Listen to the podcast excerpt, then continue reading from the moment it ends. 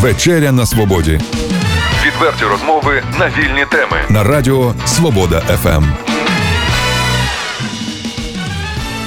Вітаємо вас, друзі, у вечері на свободі. У студії Олена Головатенко. 2 квітня в Україні в рамках медичної реформи стартувала національна кампанія Лікар для кожної сім'ї. Ще до свого початку вона встигла обрости питаннями, певними побоюваннями і навіть міфами про те, що, мовляв, зміни, запропоновані міністерством охорони здоров'я, заплутають людей, що це складно, незрозуміло. Хтось може не встигнути обрати собі лікаря. Як це відбувається насправді, і, зокрема, які особливості процедури обрання дитячого лікаря, зрештою, які зміни в роботі дитячих поліклініків відбулися вже? Про це ми дізнаємося сьогодні з компетентних вуст від гості нашої студії. Це головний лікар Чернігівської міської дитячої поліклініки номер 1 Людмила Овсієнко. Доброго вечора вам. Доброго вечора. Людмила Володимирівна, на початку нашої розмови розкажіть, які нововведення вже з'явилися у дитячій поліклініці. 2 квітня ми працюємо в режимі згідно нової нормативної бази. Ми збільшили кількість е, роботи лікаря в кабінеті, тобі ж прийом лікаря зараз проводиться е, не 3 години, як це було раніше, а проводиться 5 годин. Зробили графік роботи дільничного лікаря-педіатра 5 годин на прийомі. І остача робочого часу 2-2,5-3 часа. Це лікар працює на дільниці. Що мається на увазі? Мається на увазі, що лікар приймає всіх е, пацієнтів. Які до нього можуть звернутися протягом п'яти годин. Після п'ятигодинного прийому лікар вирішив всі питання по телефону з батьками, це я скажу чуть пізніше, І йде і обслуговує хворих дітей вдома. Дуже багато питань зразу виникло і шириться везде таке, такий міфка, як кажеться, в тому, що відмінилися виклики. Е, ми не ставимо таке питання, що виклики додому до хворої дитини відмінилися, бо це неправильно. Вони не відмінилися. Це можна сказати так, що мама з лікарем своїм вирішує сама питання в тому плані, чи мама приїжджає до лікаря з дитиною чи лікар після п'ятичасового прийому приїде додому і погляне дитину вдома.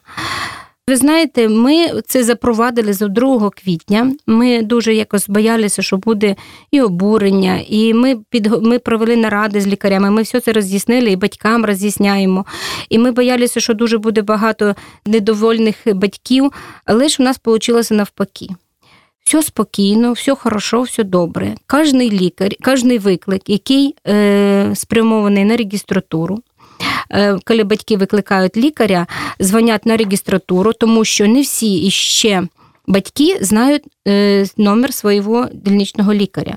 Ну, хтось знає його давним-давно, а хтось його ще не, не, не знає. Тому такий переходний період, коли всі батьки будуть уже знати свій. Е, е, телефон твого дільничного лікаря, тоді вони будуть спілкуватися з лікарем напряму.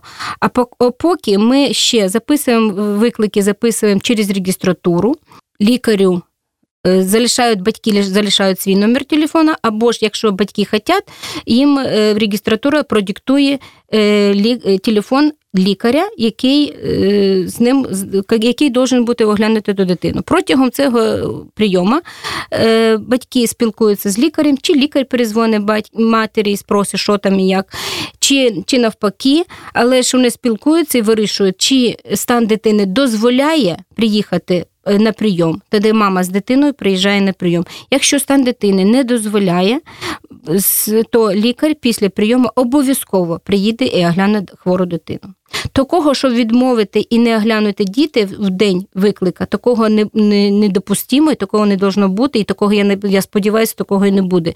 Тому що це діти, діти це дуже серйозний такий контингент населення, щоб воно ж нічого нігде не трапилося. Тому дитина, яка захворіла, яку викликали додому, повинна бути оглянута лікарем обов'язково. Поговоримо про декларації. Скажіть, будь ласка, що засвідчує сама декларація, е, яку підписують батьки з педіатром? Навіщо потрібний цей документ? Е, так, дійсно, всі е, наше населення, дитячі, дорослі, повинні вибрати собі сімейного лікаря і підписати з ним декларацію. Угоду, як можна сказати. Да? Що це означає декларація? Декларація це е, угода між лікарем і пацієнтом про надання медичних послуг. Для пацієнта це не так сказати, не дуже це все, що зміняється, тому що пацієнт може цю свою цю декларацію заповнити будь-який час.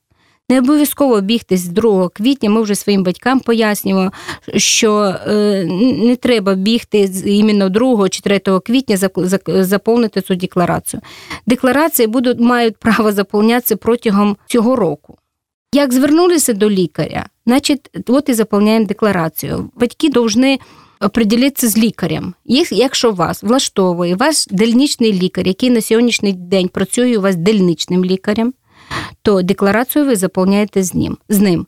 Якщо ви хочете другого лікаря, з другої дільниці, з другого закладу, найкращий для вашої дитини, то ви заповняєте декларацію з, з тим лікарем, але ж обслуговуватися ви у нього будете лише з 1 липня.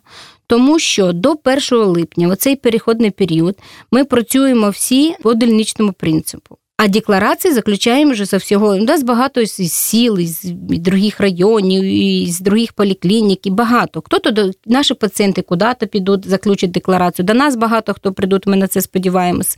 Але ж по принципу роботи з деклараціями це ми будемо робити з 1 липня. Що має має на увазі декларація, для кого вона важна? Вона важна і для пацієнта, тому що вони будуть знати, що це їхній лікар і для лікаря в першу чергу, тому що з 1 липня лікар буде отримувати зарплату з рахуванням, скільки у нього буде підписаних декларацій.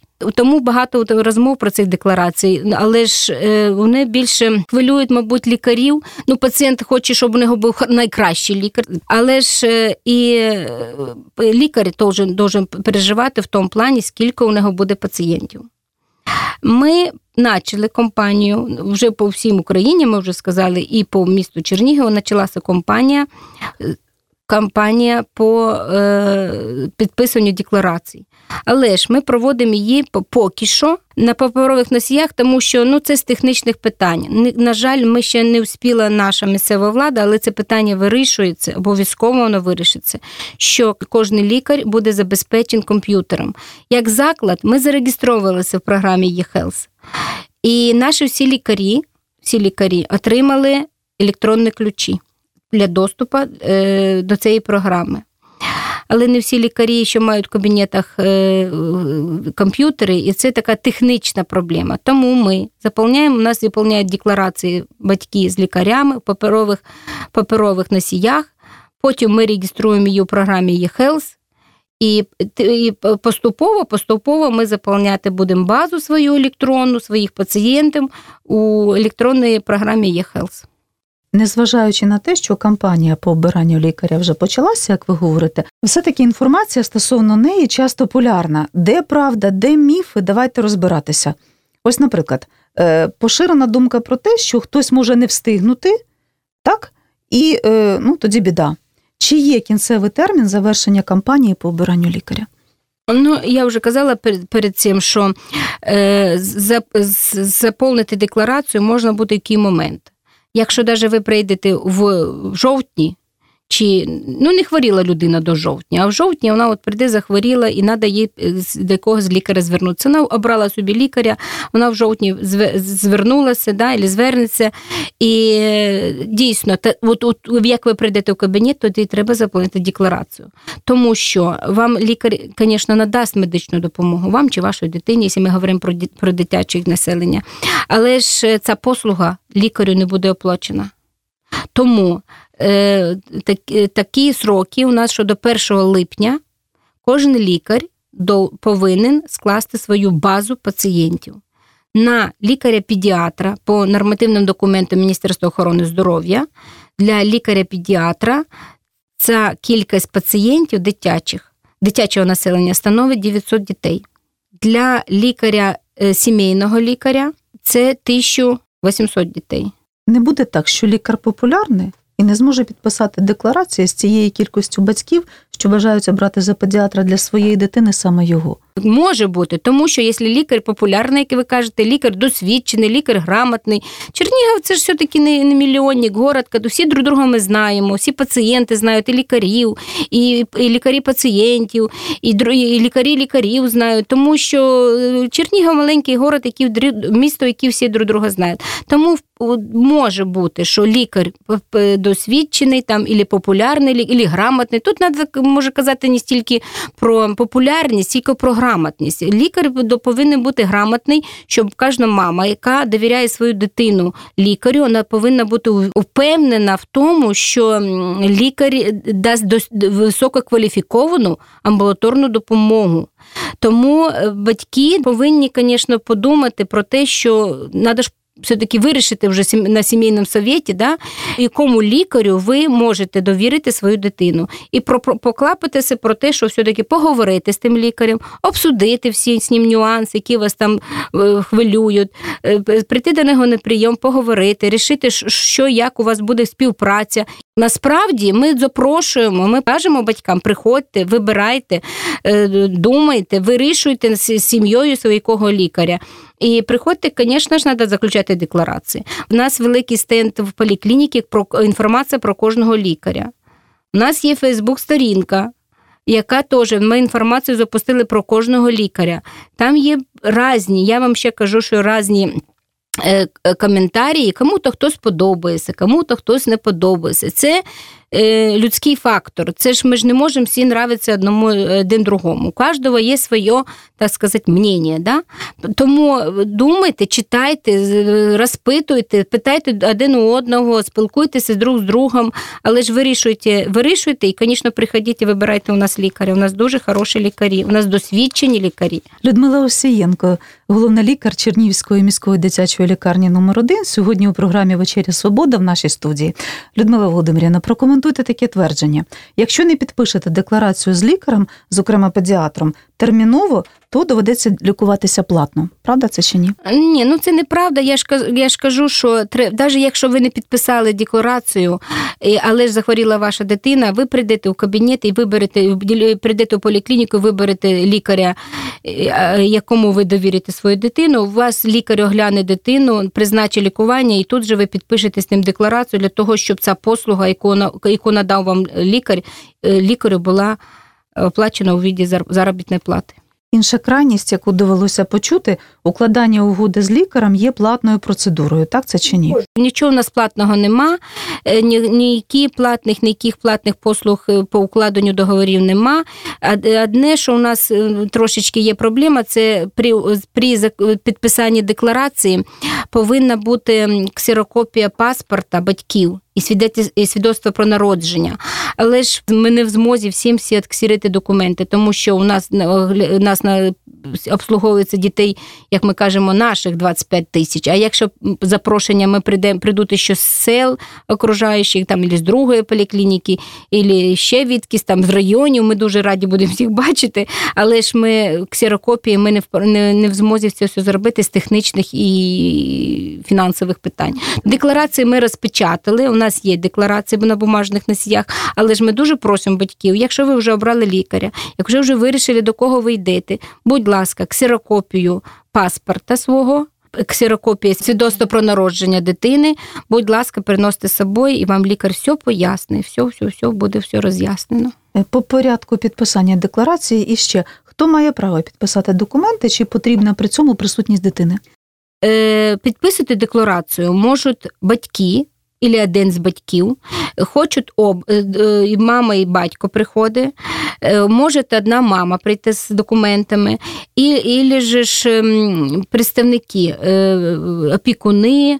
І законні представники дитини, які мають на це документи, які мають право.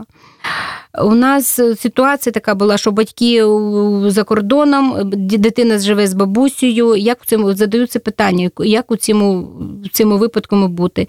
Але ж бабусі не є законний представник дитини. Треба необхідні обов'язково документи, представляючи законного представника дитини. Дитина не буде е, без нагляду педіатра, але ж це питання треба вирішувати в закон в полі закону, тому що там є питання.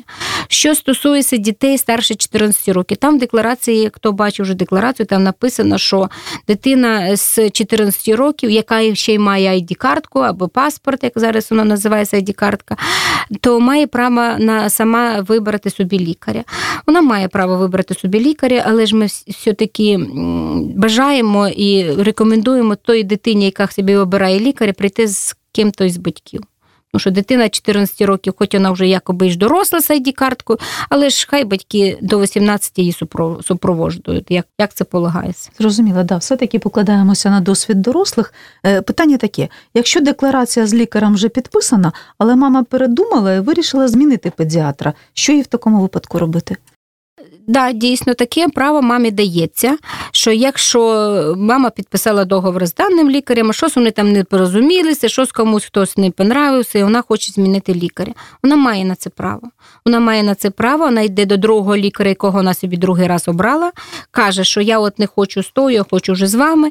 Вона заповнює нову декларацію, яка буде заведена в електронну програму, і е, при введенні нової декларації на даного лікаря автоматично буде виключатися з реєстра попереднього лікаря. Тобто не є проблемою, зрозуміло. Для батьків це не є проблема. Для батьків, да, це не є. Це більше проблема, мабуть, для лікарів, тому що лікар буде должен відсліджувати, скільки у нього в реєстрі дітей більше 900, менше 900 і, і все таке. А так для батьків це не є проблема. Все це проводиться автоматично, безкоштовно. До початку оголошення всеукраїнської кампанії з обирання лікаря у медичних закладах, в тому числі і в тому, який ви очолюєте, проведена значна підготовча робота. А чи готові, на вашу думку, самі педіатри до зміни нововведень? От наскільки вони сучасні і мобільні у вас? Да, дійсно, це всім вже галосно сказали, що вже 2 квітня, але ж на самому е, ділі ми займалися це. Ми вивчали всі накази, ми вивчали всі прикази, мозовські, наші накази, нормативну базу, тому що там дуже багато питань, дуже багато роботи. Ми е, все це з'ясовували на свою, на, на своєму, так сказати, досвіді, що нам робити, як це робити. І але ж на сьогодні я можу сказати, що наш заклад готовий е, до проведення введення декларацій. Е, я ж повторюся, що це одне питання, це технічне питання, яке вирішиться в ближайший час, і буде у нас все добре. Е, всі наші, Наш заклад, ну повторюся, що заклад наш підключений до програми «Є-Хелс», Зареєстрованими вже там. Е, всі наші лікарі, всі лікарі отримали електронні ключі які мають е, що таке електронний ключ, електронний підпис. Це має право кожен лікар, або там людина, да, хто має право вход вийти в цю систему. Зараз ми вже всі маю, всі лікарі наші отримали ці ключі. Е, всі вже зробили себе електронні підписи, тому е, потихеньку у нас вже всі вводять своїх пацієнтів. У нас вже є введені пацієнти, вже у нас є розпечатані. Я забула сказати, що коли програм, коли пацієнт зареєстрований вже в електронну програму, обов'язково розпечатається декларація. Вона номерна з підписами мами і з підписом лікаря. Вона розпечатується, там вже здається номер, і це вже є основний документ документ, який е, вважається, що декларація підписана. Е, у нас вже є такі пацієнти, у нас вже є такі. Е, документи, тому потихеньку ми всіх вводимо в цю електронну систему і працюємо спокійно і хорошо. Розкажіть пару слів про ваш колектив. Нагадаю, це Чернігівська Міська дитяча поліклініка номер один. Скільки лікарів, який їх професійний досвід? Можливо, вже хтось буде орієнтуватися з огляду на вашу думку? Да, дякуємо. Колектив у нас дійсно, е, як я кажу, обично, що красивий і умний. Да? В основному це е, жінки. У нас 28 лікарів-педіатрів дільничних, з якими можна заключити е, декларацію. Да? І лікарі-спеціалісти. У нас на території обслуговування нас велика територія обслуговування, це весь Новозаводський район, часть Діснянського кусочок там району, якщо брати в масштабах міста, да, близлежащі всі села до нас їдуть, це і Київка, і Старий Білоус, і, і вся та сторона. Всі в нас лікарі атестовані, мають другий вищі кваліфікаційні категорії. У нас достатньо молоді, у нас сучасні молоді лікарі, які працюють після інститутів, які набираються опити і також не вступають лікарям з з більш досвідом е, опита роботи. Тому ми запрошуємо всіх до нас приходьте, дивіться нашу поліклініку, дивіться наші можливості, спілкуйтеся з лікарями, вибирайте лікаря, заключайте декларації. Я вас запевнюю, що тоді буде здорові ви і ваші діти, і все буде добре. Нагадаю, сьогодні у програмі Вечеря на свободі з нами була головний лікар Чернігівської міської дитячої поліклініки номер 1 Людмила Овсієнко. Сергієнко. Людмила Володимирівна, на завершення нашої зустрічі, що би ви побажали своїм маленьким пацієнтам та їхнім батькам? Е, саме дороге в нашій житті це, це здоров'я наших дітей, це здоров'я наших близьких, це здоров'я ваших близьких. Тому дай Боже вам здоров'я, щоб ви були здорові, щоб ви були хорошим настроєм, щоб наші діти росли в мірі, щоб наші діти не знали, що таке війна, щоб наші діти не знали, що таке хвороби, і щоб нашим дітям було світле будуще, красиве в нашій країні. Дякую вам, що знайшли час завітали до нас у студію. Це була вечеря на свободі. Її провела журналістка Олена Головатенко. Будьте здорові, друзі, і до наступної зустрічі. Відверті розмови на вільні теми у програмі Вечеря на свободі. Тричі на тиждень у понеділок, середу і п'ятницю о 18.00 на радіо Свобода ФМ.